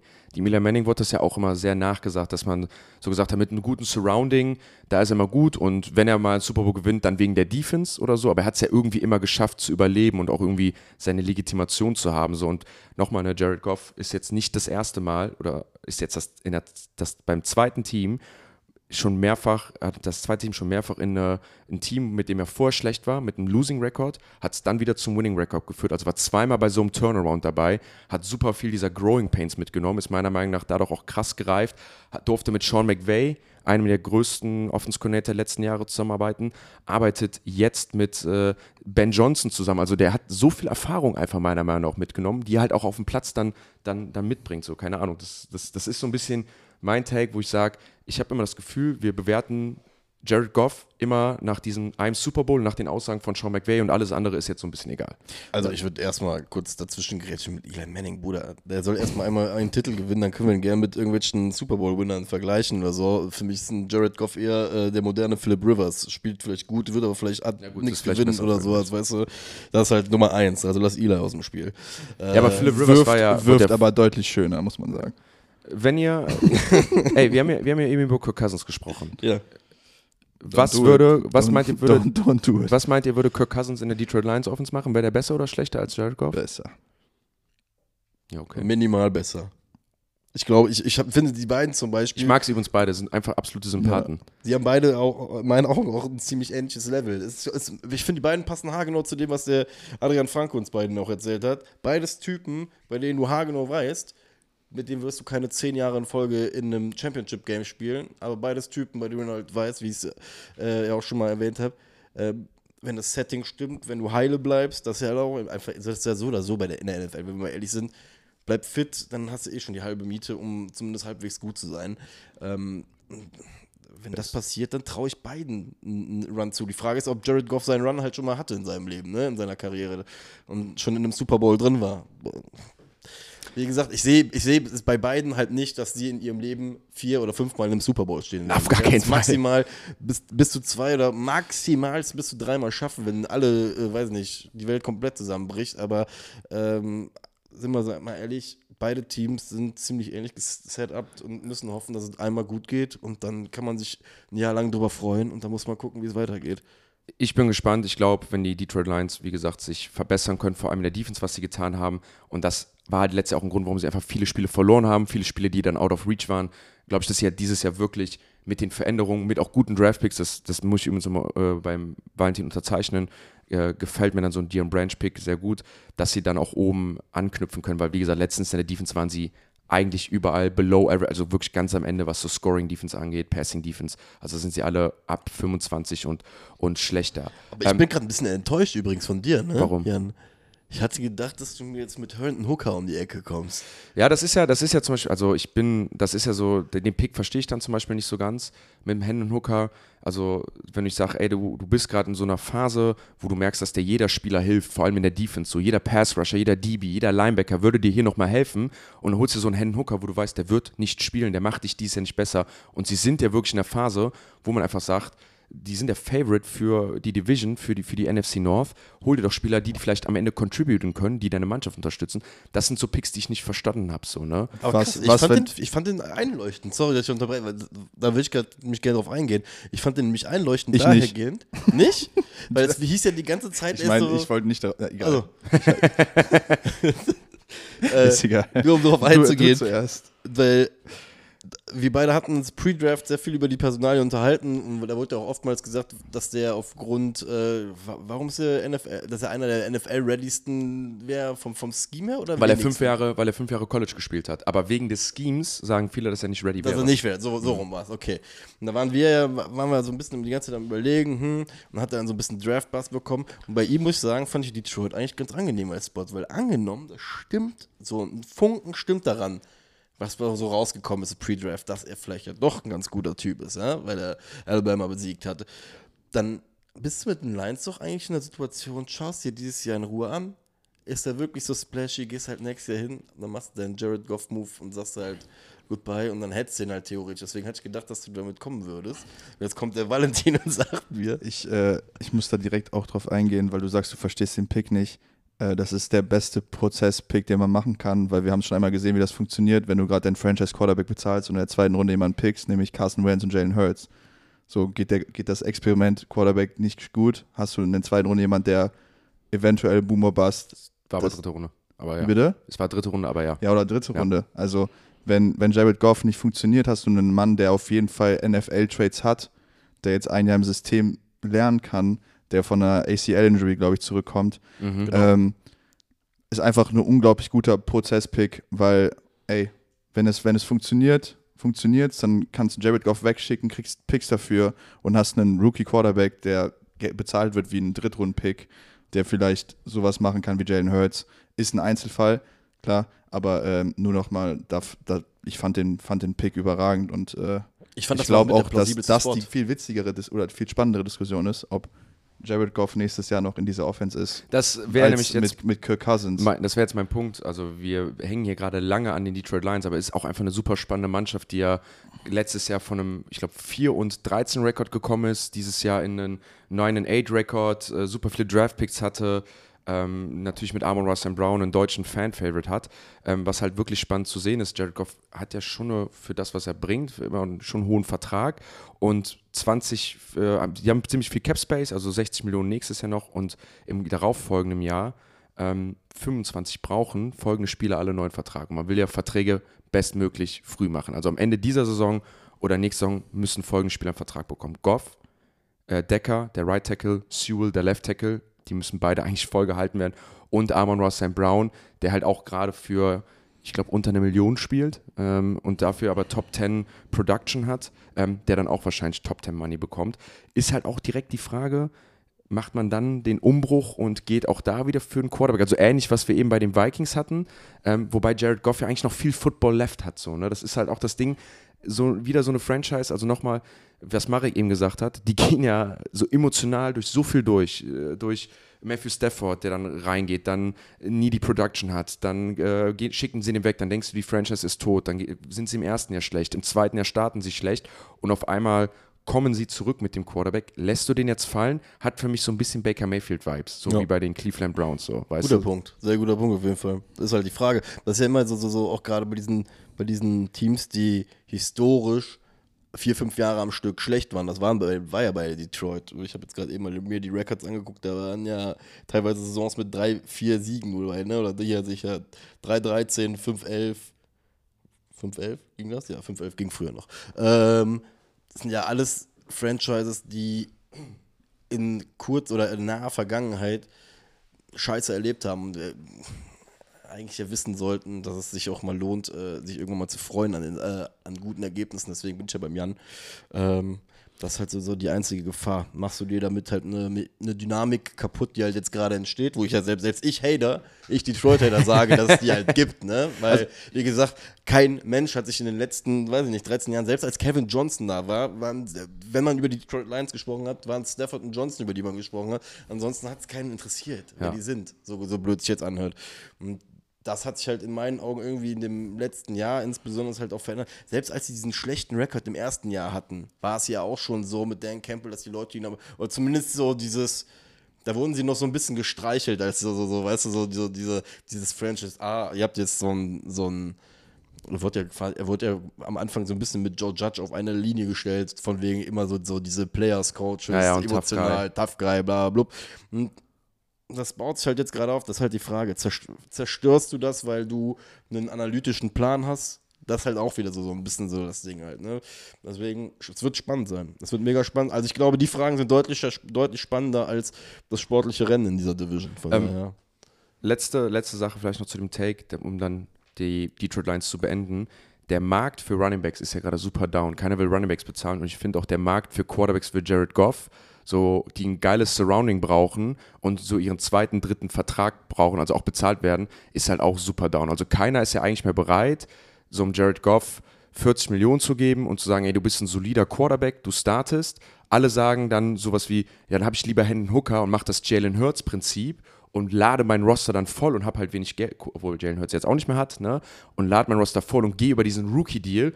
Oder ich gehe halt richtig rein und gebe mein Haus auf und hole mir Aaron Rodgers, weil die Möglichkeit gibt es ja auch immer wieder. Und so keiner ist ja so richtig mehr enthusiastisch, diesen Derek Carrs der Welt, diesen Jared Goffs der Welt, irgendwie noch, noch Jimmy Garoppolo's der Welt so richtig das Commitment zu geben, zu sagen, ey, du bist mein Starting Quarterback. Das ist noch so, so eine Sache, die ich, die ich echt beobachte, dass so die Tendenz ist, entweder Topstar, Aaron Rodgers, von wegen, du hast es mal gemacht, du warst mal der Beste der Liga, oder wir gehen den Rookie-Weg und mit weniger Cap Space. Die Detroit Lions sind auf neun Wins projected. Hitten sie das oder nicht? Die sind übrigens mit neun Wins, ich gucke jetzt nochmal nach, aber sie sind mit neun Wins, äh, sind sie schon das höchst projectete Team, glaube ich, der Division.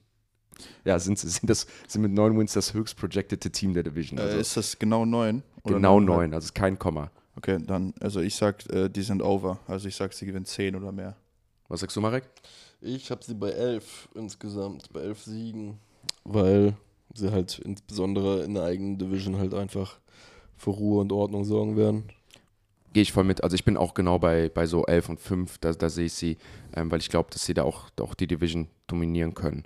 Ähm, kommen wir zum nächsten Team, nämlich das Team, ja, wo man sagen kann, hat, was die Division geowned hat, das Team, was, was äh, ja, den Green Bay Packers, denen die Division gehört hat. Äh, Green Bay Packers Head Coach Matt LeFleur, Offense Coordinator Adam Stefanich, Matt LeFleur called die Plays aber, ähm, Defense Coordinator Joe Barry, Quarterback zum ersten Mal, ich muss noch mal gucken, seit 1991 oder 93 gehen die Green Bay Packers in eine Saison und der Starting Quarterback heißt nicht Aaron Rodgers oder Brett Favre. Äh, für alle, die in 1992, Entschuldigung, für alle, die Brett Favre nicht kennen, auch ein First Ballot Hall of Fame äh, Quarterback, hatte jegliche Rekorde, Passing Touchdowns, äh, Passing Yards etc. Aaron Rodgers müssen wir nicht drüber reden, hat die NFL dominiert, hat die Division dominiert und das erste Mal seit 1992 müssen die Green Bay Packers mit einem nicht Hall of Fame Quarterback wahrscheinlich auskommen.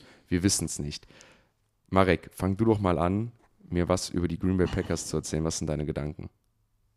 Boah, das wird wahrscheinlich der kürzeste Part der Division. Ähm, du hast eben so schön gesagt, ey, wir haben bisher nur die Teams alle über acht oder über neun Siege. Keine Sorge, das ist das erste Team, was ich sogar unter fünf Siegen sehe in diesem Jahr. Ähm, Green Bay Packers, sag ich dir ganz ehrlich, so blöd sich das anhört, ich glaube, so dieses Jahr werden sie die Quittung für die letzten drei, vier Jahre halt komplett bekommen. Ähm, in meinen Augen ein Franchise, über das viel zu wenig gesprochen wird, was das in den letzten drei, vier Jahren eigentlich aus einer Situation mit einem Topmann gemacht hat, nie equipped haben, ähm, stehen jetzt mit Jordan Love da, mit einer, sind wir mal ehrlich, gäbe es Social Media und die ganze Internetwelt und Blasenwelt nicht, dann äh, gäbe es auch keinen Hype um Jordan Love.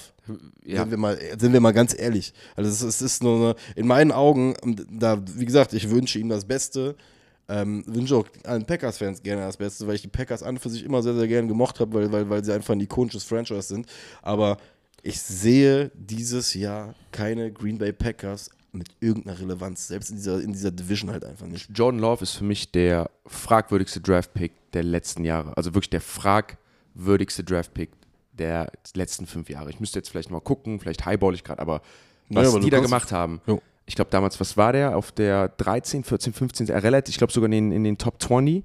Äh, man hätte so viele Spieler haben können in einem Jahr, wo man im NFC Championship Game oder in den Playoffs rausgeflogen ist gegen die 49ers, wo Aaron Rodgers vielleicht nur einen Receiver gebraucht hätte. Ähm, und ich glaube, das ist auch der Draft gewesen, wo es dann auch einige gab. Ähm, vielleicht kannst du mal Das war, glaube ich, die MVP-Saison von Aaron Rodgers, ne? nach. Ja. Vielleicht haben sie es deswegen gemacht, um, ihn- um ihn sauer zu machen, so den Michael Jordan-Effekt, weißt du? aber, aber, aber weißt du so, und wo ich denke, Alter, Vielleicht spielen die Packers Chestnut Checkers, weißt du, was ich meine? aber ich habe das ja eben mal so gesagt, ob jetzt ein Jordan Addison Justin Jefferson jetzt elevaten wird, keine Ahnung. Aber ich bin mir zu 100% sicher, dass ein Rookie-Receiver in der ersten Runde auf jeden Fall geholfen hätte, hätte helfen können, dass die Packers ein Spiel noch mehr gewinnen in den Playoffs, dass Aaron Rodgers nochmal die Chance bekommt. Also ich kann dir jetzt direkt äh, dazwischen grätschen. Ähm, er ist ja gegangen an 26, ja. Jordan Love an 33 T. Higgins. Ja, zum, also jetzt, jetzt mal ohne Scheiß. Der steht ne? direkt einfach mal vor die Füße. Stell dir mal vor, Ja. Devonta Adams ist T. Higgins durch die Gegend gelaufen. Also Alter, jetzt und wirklich, und Devonta und T. Higgins war in seiner Rookie-Season direkt productive. Und, und das sind halt so Sachen, keine Ahnung, fragwürdigster Pick aller Zeiten. Und ich gehe auch Jordan Love, sorry, wenn der, wenn er meiner ich, wie Marek ja schon sagt, wir haben super wenig von ihm gesehen. In den Starts, wo er gespielt hat, sah er nicht gut aus, sah er nicht solide aus, also auf jeden Fall nicht auf dem Level von Aaron Rodgers, was die Green Bay Packers gebraucht haben, um auch oben mitzuspielen. Und wenn Jordan Love valide und gut wäre, dann hätte der auch schon früher gespielt. Dann wäre der auch früher auf den Platz gekommen. Und ich bin der Meinung, dass das ein One-and-Done-Deal wird. Die Packers, wie du sagst, die werden dies Jahr verlieren. Die werden Jordan Love gehen lassen. Der hat keinen Vertrag. Der wird vielleicht noch ein Jahr betteln nächstes Jahr um einen Job. Äh, LeFleur hat sich seine Vorschusslorbeeren, glaube ich, dann auch verdient. Ich glaube, die Diskussionen werden sofort losgehen, äh, auch in den Medien, dass LeFleur nur mit Rodgers kann. Ich glaube aber, dass er sich in der Organisation, so wie er die Green Packers umstrukturiert hat, mit der starken Defense, auch mit dem Running Game, dass er sich das verdient hat, dann auch das, den Rebuild zu starten und die gehen für einen Quarterback. Zeigt auch übrigens der Draft dieses Jahr. Green Bay Packers mit überragenden 13 Draft-Picks insgesamt. Also, also ist, den kommenden, oder? nee, für jetzt. Also, die haben jetzt 13 Mal gepickt. Die haben Ah, okay. 13 Picks gehabt dieses Jahr. Also ähm, ich gehe da auf jeden Fall mit. Also ich sehe nicht die Receiver, der Receiver-Kurs eigentlich gleich geblieben und nicht mal Aaron Rodgers, äh, nicht mal Aaron Rodgers hat letztes Jahr geschafft, den so zu elevaten, dass die Packers irgendwie in die Playoffs kommen. Also warum sollte Jordan Love das in seiner, ich nenne es immer Rookie-Season, weil er nicht gespielt hat, obwohl er jetzt schon drei Jahre in der NFL ist, warum sollte er das schaffen? Ähm, ob ich jetzt so weit gehen würde, dass er direkt nach dem Jahr gecuttet wird und dass er nichts kann, das weiß ich nicht. Dazu habe ich zu wenig gesehen, auch zu wenig College-Tape. Ähm, ich glaube schon, dass er das Potenzial hat, weil er einfach einen Arm hat, dass der ein äh, einen okayer NFL-Quarterback sein kann, aber ich glaube nicht, dass er das dieses Jahr schon sein wird. Also da bin ich bei euch. Und, und das muss ich als Cowboys-Fan leider sagen, weil mir die Packers echt oft das Herz gebrochen haben auch. es wäre auch ein bisschen unfair, wenn, jetzt die, schon wieder. wenn die nochmal einen Hall of Fame-Level Quarterback picken und einfach gar keine Transition, gar kein Light, gar kein nichts haben, weißt du? Nochmal Ja, krasserweise, ich weiß auch direkt gerade, was du für ein Play vor Augen hast. Du machst so, weißt, meinst du wahrscheinlich diesen komischen Scramble raus auf den Thailand, der dann zu viel Goal geführt hat bei irgendeinem Spiel gegen die Cowboys? Ja, ja, genau. Ne? Mhm. Das, war Das war- das war nur Ey, eins. Das krasse Der, der, der Jared Cook Dro Toe Drag an der, an der 38 oder so. ja, Das Ich war das Game, wo, da, was war das Game, wo Des Bryant den, Tag, den Catch nicht bekommen hat. Danke dafür auch nochmal. großartiger Tag für dich. Ähm, ja, und das äh, zwei, zwei Jahre später ist das gleiche nochmal passiert in, in rückwärts. Ähm, egal. Ähm, jedenfalls, das ist halt meine biased Opinion, aber wenn ich jetzt probiere, mich davon ein bisschen zu distanzieren, einfach, also warum sollte John Love so ein Team elevaten, wenn es Aaron Rodgers nicht gepackt hat und wenn wir uns die Defense-Seite auch mal angucken, ähm, fehlt da gerade im Safety-Duo und äh, in der D-Line auch ein bisschen Wumms, finde ich. Also ein Rashawn Gary ist ein super Spieler. Lukas Van Ness ist auch volles Project, so, ne? Ist ja auch das. auch voll das Project. Der war, der, wenn ich, wenn mich nicht alles täuscht, war er sogar nicht mal Starter in Iowa, äh, sondern hat einfach nur die Trades gehabt und ein paar gute Plays gemacht. Also da fehlt auf Defense-Seite fehlt da einiges.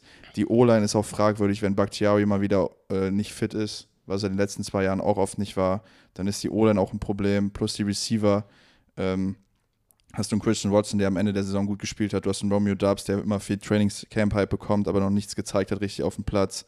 Also ähm, ich sehe die Offense da nicht so, nicht so funktionieren und bin da bei Marek. Ich glaube, die werden äh, nicht so viele Spiele gewinnen Da- dieses Jahr. Wenn man dieses Jahr auf das, äh, äh, auf das Depth Chart der Packers geht, haben sie drei Starting Right Receiver: Watson, Dobbs, Second Year Guys äh, und als äh, Rookie den Reed. Das heißt, die kommen mit weniger als 30 Starts auf der Right Receiver Position auf den Platz und, Und, das neuen Tight End. Also das, das schreit, also wie gesagt, 13 Draft-Picks, also dieses Jahr null, versucht sich Veteranen zu holen, viele junge Spieler, um auszuprobieren. Das erinnert mich an, an die Giants übrigens auch. Die haben das so früh den Weg gewählt, dass du sagst, ey, man holt sich viele junge Spieler, man draftet nicht ganz oben, sondern man draftet in die Tiefe, um einfach viel zu gucken, was man sich halten kann, viele neue Leute auszuprobieren. Das ist ein klassischer Start zu einem Rebuild. Ähm. Ich denke, man wird die ganzen Verträge dieses und nächstes Jahr auslaufen lassen, weil auch die Cap-Space-Situation in Green Bay ist nicht gut. Also man hat dieses Jahr nur noch 13 Millionen, was okay ist. Nächstes Jahr 18 Millionen, was miserabel ist. Und danach 120 Millionen. Ich bin mal gespannt, wen sie dann noch alles, alles gehen lassen, wen sie dann noch, dann noch wegtraden. Ähm, aber wie gesagt, das Einzige, was ich mir vorstellen kann, ist, dass man trotzdem sagt, Jordan Love kriegt den Start, Jordan Love spielt, der wird auch die Saison zu Ende spielen. Wenn es wert ist, in Jordan Love zu investieren, dann werden sie das tun. Grundsätzlich ist aber der Plan zu stacken, vielleicht sogar nächstes Jahr, ähm, nächstes Jahr in die Top 10 zu kommen bei den Quarterbacks und sich dann den Kalen Williams äh, oder, oder wen ähnliches ähm, zu holen. Aber nochmal, ähm, das wird eine Riesenaufgabe äh, für, für, diese, für diese Division. Ich habe sie auch tatsächlich als, als letzter schon mal vorweggenommen ähm, in, in, in dieser Division. Was sagt der Record? Oder hast du dir den Record aufgeschrieben? Ja, ich, ich, ich, ich tue mich immer ein bisschen schwer, dann immer genau den Rekord, aber so in der 4, 5 Winning. Also ich glaube dann immer noch genug an so einen Matt LeFleur, einfach jemand, der bewiesen hat, dass er einfach top-notch coacht, ne, dass er halt sofort auch ein Team nehmen kann, auch mal eine 12, 13 Win-Season hat. Äh, mit den Packers, die ja dann mit Mike McCarthy auch zuletzt nicht mehr so erfolgreich waren. Ähm, ich habe da schon Vertrauen drauf, aber ich glaube, drei, also ich glaube, drei wären es nicht, aber so vier, fünf, vier, fünf Wins, je nachdem, wie John Love. Also ich habe auch einen Take, also es steht hier drauf. Ich habe gesagt, John Love wird nicht gut sein, aber wird besser, als ihn, glaube ich, manche machen wollen. So, aber wie gesagt, fünf Wins. Vegas hat sie, und das finde ich halt auch krass, auf, auf 7,5 Wins. Hat aber, glaube ich, was mit der Division zu tun, weil die ganze Division nicht so stark ist. Also 7,5 Under. 7,5 Wins, under, under, under, under. Äh, Valentin geht under. Marek, was mit dir? Ja, ja, ich auch. Ich bin, ich bin bei 4-13 und 0, 0-6 in der Division, wobei ich glaube, dass da auch, Das auch ist ein bisschen. dass es ein bisschen too hard ist. Ich glaube, es kann auch, es könnte auch eine. Verlieren die, sechs- beide, Sp- verlieren die sechs, beide. Spiele gegen die Bears? Das ist nämlich, das, das war gerade, das war gerade wirklich mein Punkt. Ich habe beide, ich sehe es gerade, ich habe in Woche 1 einen Bears Sieg predicted und in Woche 18 auch einen Bears Sieg predicted. Ähm, lustigerweise äh, beginnen sie Packers gegen die Bears und closen gegen die Bears. Ähm, nee, also irgendwas zwischen 4, 13 und 6, 11 wird es halt sein. Und äh, Entschu- Entschuldigung nochmal einmal zum, zum, äh, zum bevor Ende der Draftpicks. Dieses Jahr 13, nächstes Jahr 11. Also innerhalb von zwei Jahren 24 Draftpicks. Das ist Blueprint für einen Rebuild, äh, auch durch die Extra-Picks der Jets in der, in der ersten Runde. Aber ich sage euch eins übrigens, wo wir gerade bei Picks sind, ich, ich würde sogar gerade noch mal eine Prediction reinhauen, die ist jetzt auch nicht riesig bold oder so, aber ich glaube, dass die äh, Packers sogar eins von drei Teams ist, das ich gerade konkret auf der Liste für den First Overall habe. Das sind Washington Cardinals und die Packers, ehrlich gesagt. Und die drei werden sich, glaube ich, streiten um den First Pick. Oh, ich bin gespannt, aber, aber ich, da, da können wir vielleicht mal an anderer Stelle nochmal drüber reden, wenn wir die komplette, alle Divisions ja. mal einmal durchgegangen sind. Ich glaube, es wird super schwierig sein, die Cardinals von der 1 da zu schubsen. Äh, beziehungsweise auch noch die äh, Houston Texans und, äh, und andere Teams. Ähm, ich will ein, eine Prediction machen, eine letzte, dass es raus. auf Tape ist. Das ist, dass ich, dass, dass ich mich feiern kann Gute. dafür, dass ich, dass ich die Victory Lab nehmen kann. Äh, ich glaube, dass Jay Alexander oder äh, Rasul Douglas dieses Jahr in der Saison getradet wird zu irgendeinem Contender. Oh. Warum Alexander? Also was da jetzt Weil das, das ein Top-Cornerback ist Mhm. Also der spielt viel besser und weil das Team, glaube ich, nicht so gut sein würde und der, der Rebuild dann, glaube ich, anfängt, werden sie sich für den nochmal einen First-Round-Pick von irgendwem holen und irgendein Team wird ja, okay. den bezahlen, weil ein Cornerback ein sehr wichtiger Spieler ist. Ja. Geh ich, also ich gehe solche Sachen mit. Ein Team, was sich so klar im Rebuild befindet, muss ja dann auch, also ich, ich finde, entweder machst du ein Rebuild ganz klar oder du lässt es halt auch, auch irgendwie sein, so, ne? Und dann ist das eigentlich auch genau der richtige Move.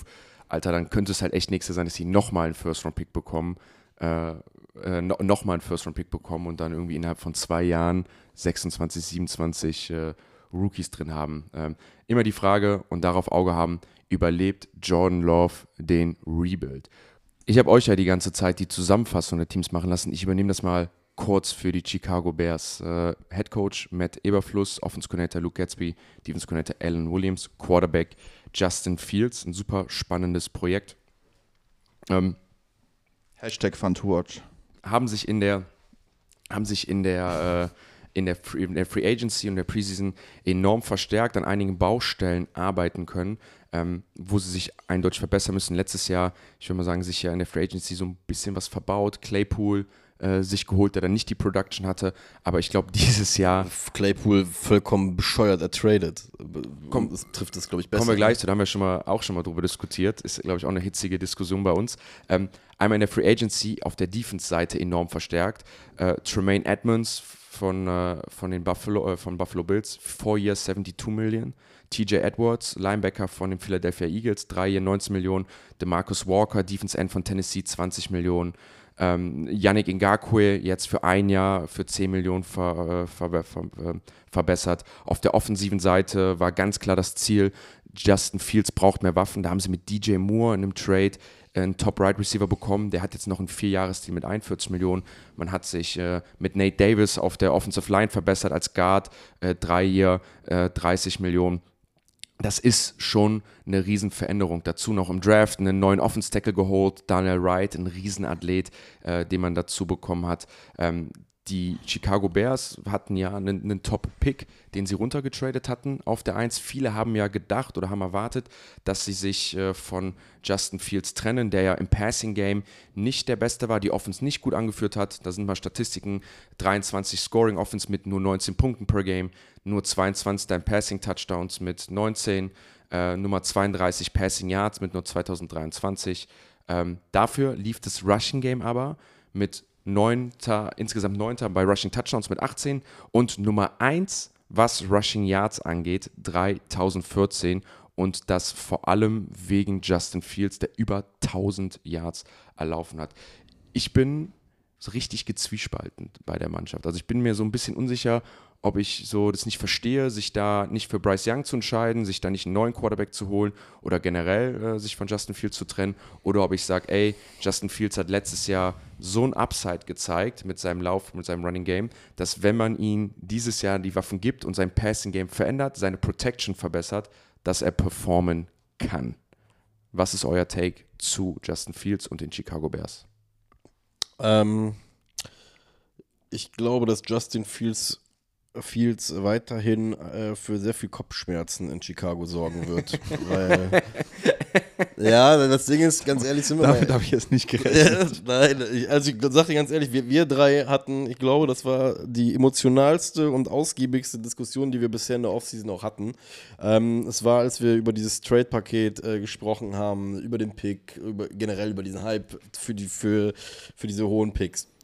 Ähm, da habe ich halt schon gesagt, okay, ich finde den, den Trade für Moore finde ich gut. Äh, und, und man macht ja an für sich die richtigen Sachen gerade. Ne? Also so, so, sie wählen ja schon den richtigen Weg, versuchen ihm den Nummer 1 Receiver zu geben, versuchen Justin Fields gut zu setupen. Problem an der ganzen Geschichte, die ich jetzt gerade sehe, ist, durch die schlechte Platzierung auch im Vorjahr hast du, ist jetzt nicht deren Verschulden, aber ja doch, ist schon deren Verschulden, hast du ein, auch ein leicht vanilla Schedule, muss man einfach sagen. Die haben, glaube ich, dieses Jahr den fünf einfachsten Ja. Pre äh, Preseason.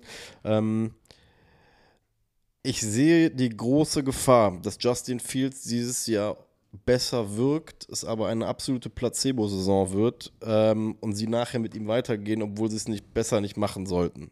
Ich persönlich glaube, er, er ist gefährlich, sehr, sehr gefährlich durch seinen Lauf, bin aber absolut gar nicht überzeugt über, vom, vom Rest halt bei ihm. Ne?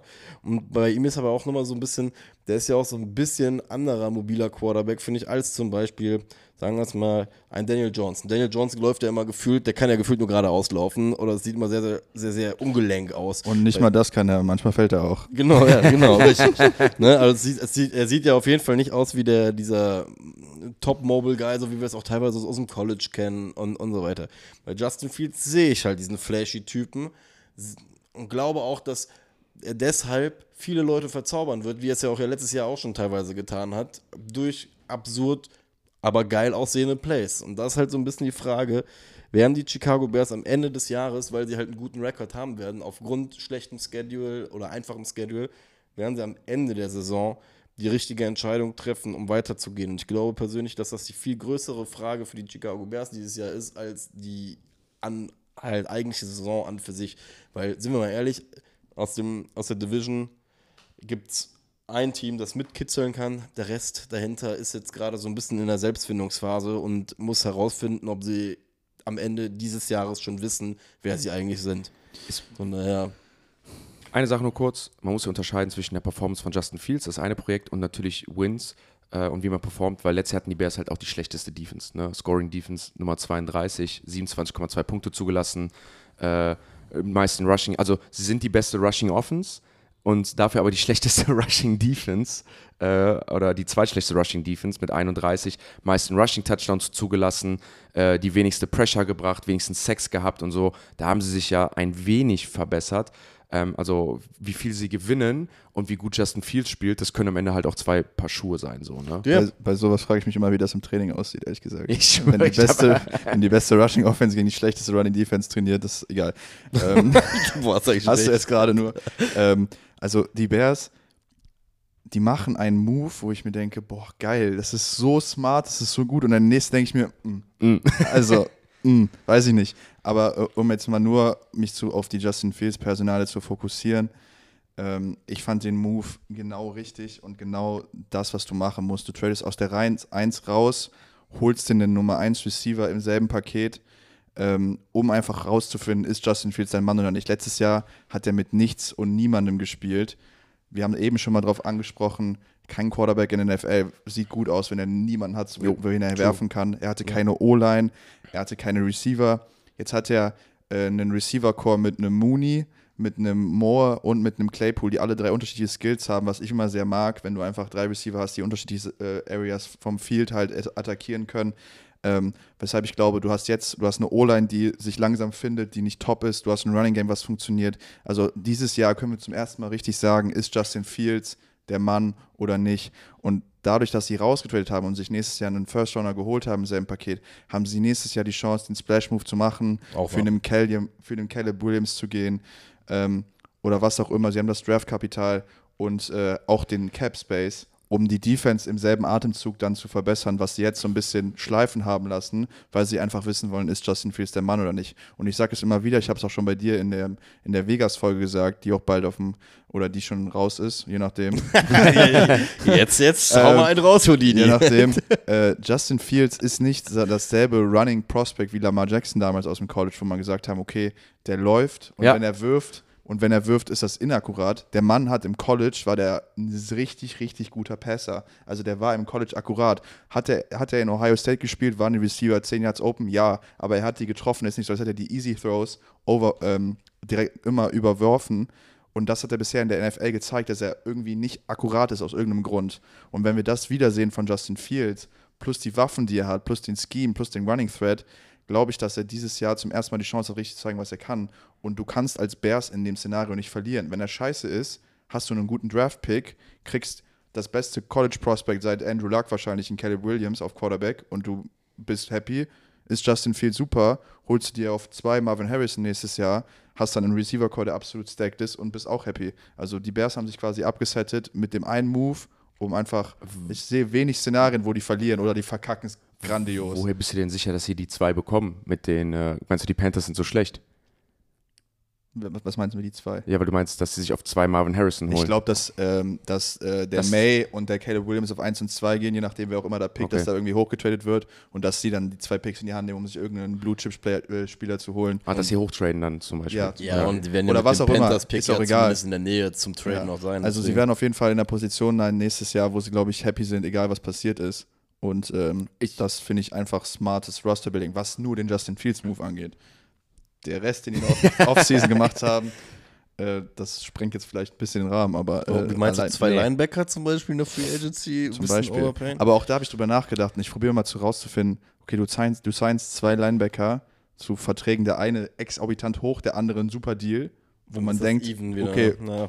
äh, balanciert das wieder aus, aber was ich mir denke ist, Matt Eberfluss ist der Head Coach, ne? Und Matt Eberfluss hatte bei den Colts immer eine Defense, die kein Personal hatte, aber irgendwie immer overachieved hat. Und wer war der wichtigste Mann dieser Defense? Leonard. Shaquille Leonard. Ja. So, hat er sich jetzt die zwei Jungs geholt, um einfach einen davon zu haben, damit er seine Defense endlich mal spielen kann, weil er hat auch eine kurze Leine, wenn er als Defensive Head Coach reingebracht wird und die Defense immer noch die schlechteste ist der Liga. Also da habe ich ein bisschen drüber nachgedacht, ähm, war dann so, okay, kann ich irgendwo verstehen, ist es trotzdem fragwürdig, ja, aber das sind immer so die Sachen, wo ich mir denke, ey, eigentlich smart, aber irgendwie auch, Also, Eberflus ist ja, äh, ist ja auf jeden Fall am Rosterbuilding beteiligt. Du hast ja eben gesagt, die haben nichts zu verlieren. So, deswegen ist das gut, was sie machen. Mhm. Gehe ich halt auf jeden Fall nicht mit. Läuft das dieser nicht, ist der Typ in der Middle of the Season sein Job los. So, glaube ich nicht, Glaubst du nicht? glaube ich nicht. Also ich, also ich sag safe. Dazu ist das Projekt zu, zu langfristig angelegt worden. Das Boah. ganze Rebuild-Projekt. Ich, ich glaube, dafür ist auch, die, nein, der NFL ist zu schnelllebig, dafür gibt es zu viele gute Coaches. Was ist, was ist, wenn die Detroit Lions äh, dieses Jahr komplett durch die Decke schießen, geiles Offensystem laufen und Ben Johnson ist available und du kannst sie als Chicago Bears haben und du stehst schon wieder 3 und 10. So, dann gehst du nicht hin und sagst, ach, weißt du was, Matt, ähm, ich hab das, fand das so super. Dann gehst du hin und sagst, wenn ich Ben Johnson bekommen kann, in Division Rival, vielleicht wie du sagst, der beste Offense Coordinator, dann hole ich mir Ben Johnson. So, genau wie alle anderen Teams das Worüber auch reden wir machen. gerade? In Season?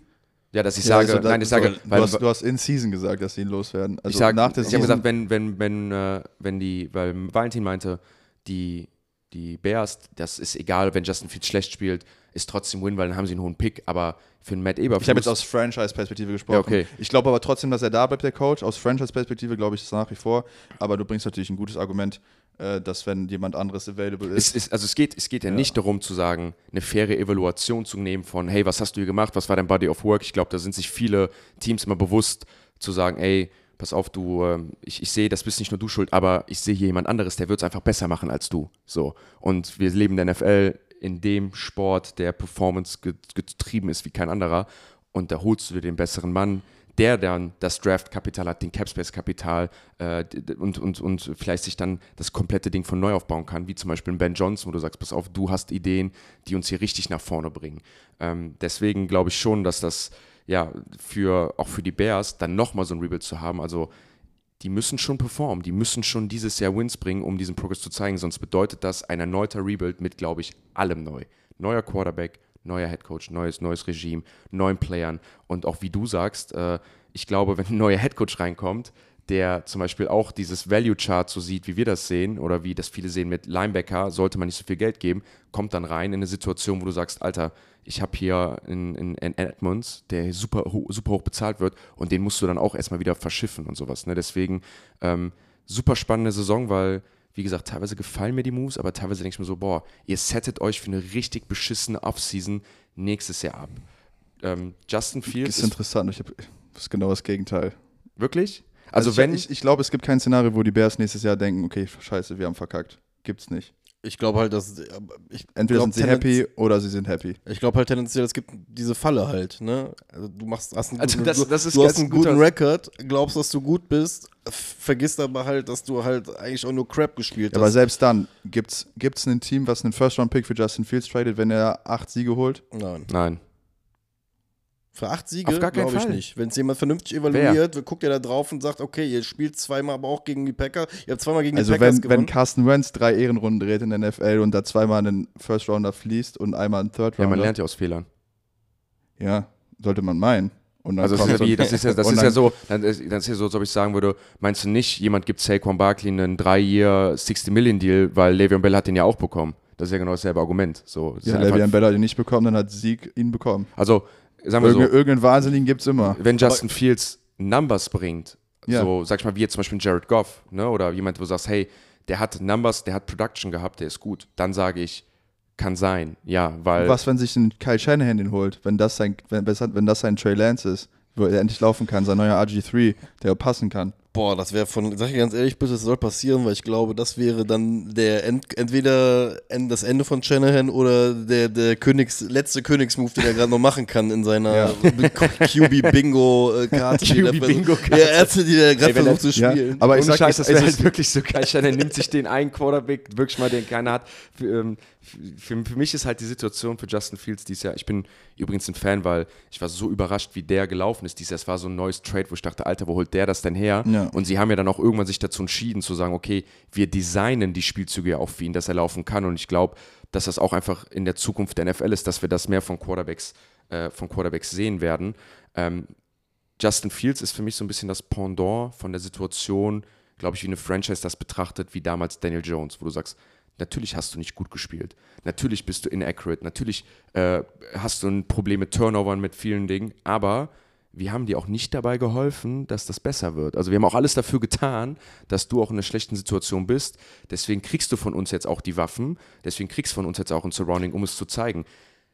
That being said, das hat bei Daniel Jones halt auch mal nicht geklappt und die Franchise hat trotzdem gesagt, wir behalten dich, weil wir mögen dich ich weiß nicht, wie well-liked Justin Fields so im Raum der Chicago Bears ist. Ich weiß nicht, ob er wenn er dieses Jahr schlecht spielt, nochmal eine zweite Chance bekommt. So. Und das Ding ist aber nochmal, um auf, auf diesen Rekord und auf den Schedule zurückzublicken und auch auf deine Frage, ob ein anderes Team ihm jetzt einen First Rounder dahin schmeißen würde. Sag mir mal ganz im Ernst, wenn du ein GM von einem anderen Team bist und wir nehmen mal an, dass die Chicago Bears irgendwo neun Siege rum einfahren. Was bedeuten würde, dass Justin Fields Nummern produziert hat? Ja, aber Nummern gegen, nehmen wir jetzt mal unter anderem äh, zweimal die Green Bay Packers, dann äh, Tampa Bay Buccaneers, Washington spielen sie dieses Jahr sie spielen die Saints, sie spielen die Panthers, sie spielen ähm, die Cardinals. Da sind jetzt schon sechs oder sieben Teams, bei denen ich halt einfach sage, ganz ehrlich, geil, wenn du, also wenn du das W holst, ja. Aber ich sag dir auch irgendwie, nein. Das ist so, so, so, so, das ist so eine Situation, ha, genau, das, was ich meine. Das ist halt so, so diese Trap, in der du dich halt dann trotzdem wieder Ich, ich sehe es auch als Trap übrigens. Ich habe auch, also ich habe auf meine, auf meine Endtakes so ein bisschen geschrieben, Justin Fields wird gut genug spielen, seinen Rookie-Vertrag auszuspielen. Ich bin mal gespannt, ob sie ihn verlängern. Also er hat ja dann noch die 50-Option ähm, die ja selten gezogen wird bei Quarterbacks. Daniel Jones hat die ja zum Beispiel auch bekommen. Äh, ich glaube, dass er das erste Mal seine 4000 Yard Career, also Career Season haben wird mit Running und Passing. Ich glaube, dafür hat er dann auch das Surrounding und dass das Schedule ihm die Karten spielt, das durchzuziehen. Aber ist halt die Frage, also ich glaube, ich glaube, die, die, die, die Bears werden sich nachher in so einer Meh-Saison befinden. Weißt du, in so einer Meh-Off-Season. Die wissen immer nicht, wo sie stehen, die wissen immer nicht, wer Quarterback ist, die wissen, dass sie sich irgendwie so ein bisschen durchgemogelt haben. Gibt gute Sachen, gibt schlechte Sachen. Äh, sie werden irgendwie noch immer noch kein ganz starkes Roster haben. Und ich glaube, wie Marik schon gesagt hat, dieser Justin Fields Move könnte so eine, könnte schnell für sie zu einer, zu einer Trap werden. Könnte, aber ich, äh, ich glaube einfach, dass du hast, also kannst du das verkacken? Habe ich ja eben auch gesagt, ja. Kannst du, kannst du den bezahlen? Kannst du alles machen, obwohl es nicht passiert ist? Ja. Aber wenn du das Ganze richtig angehst, Das heißt, entweder spielt er schlecht, du kriegst den ersten Pick, Justin Fields raus. Entweder spielt er gut, du hast deinen Mann, Justin Fields bleibt, du holst den Receiver, bist Setup. Spielt er so, äh, dann bist du an dem Punkt, wo du sagst, okay, bezahlen wir dich, gehen wir weiter mit dir oder holen wir uns den Caleb Williams. Und dann sage ich mir, wenn du, wenn du ein bisschen, wenn du noch Synapsen in der Stirn hast und Ryan Poles hat, glaube ich, bewiesen in den letzten zwei Jahren, dass der weiß, was er tut, das ganze Roster einmal kurz gecuttet und jetzt Ich- abgesettet für Ich finde das, Dings. so, ich find das, Entschuldigung, ich muss kurz unterbrechen. Ich finde das so geil mit deinem Move. Ja, dann holst du Caleb Williams. Das ist ja der eine Dude, den alle haben wollen. Alter, wenn die Arizona wer, wer, Cardinals. wer, wer hat denn mehr Draftkapital, der mithalten kann? Cardinals. Cardinals. Okay, dann holst du Drake May. Ja, aber das ist ja schon.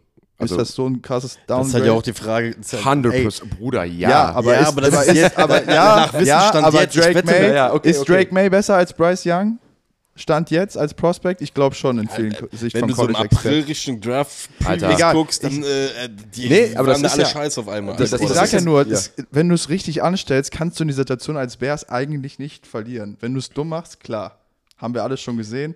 Ähm, aber jetzt haben wir sehr viel über Justin Fields gesprochen. Ich weiß nicht, wollen wir noch die anderen Roster-Positionen durch? Ja, Ja, gut, es, ist, es ist halt, ist halt, also wie Ist halt generell in Keypunkt, allen ne? Divisions ist es halt Quarterback, ist halt alles sehr Quarterback-lastig, ist ein Quarterback-Sport, vor allem in der Division. Das ist auch mein Hot Take für, für diese Division. Also ich sage, nächstes Jahr in irgendeiner Konstellation werden wir die Hälfte der Quarterbacks nicht mehr starten sehen für ihre Mannschaft. Ich glaube, so viele Wenn und Abers es gibt, ähm, wird es nächstes Jahr entweder die Packers und die Bears haben einen neuen Quarterback oder die Vikings und die äh, Packers oder die Bears und die Vikings oder so. Ich glaube, zwei Teams äh, werden, werden wir einen neuen Quarterback oder auch Detroit Lions. Ne? Das sind alles Möglichkeiten, alles Teams, wo ich sage, alles keine gesetteten Quarterback-Situations, alles ein wenig iffy.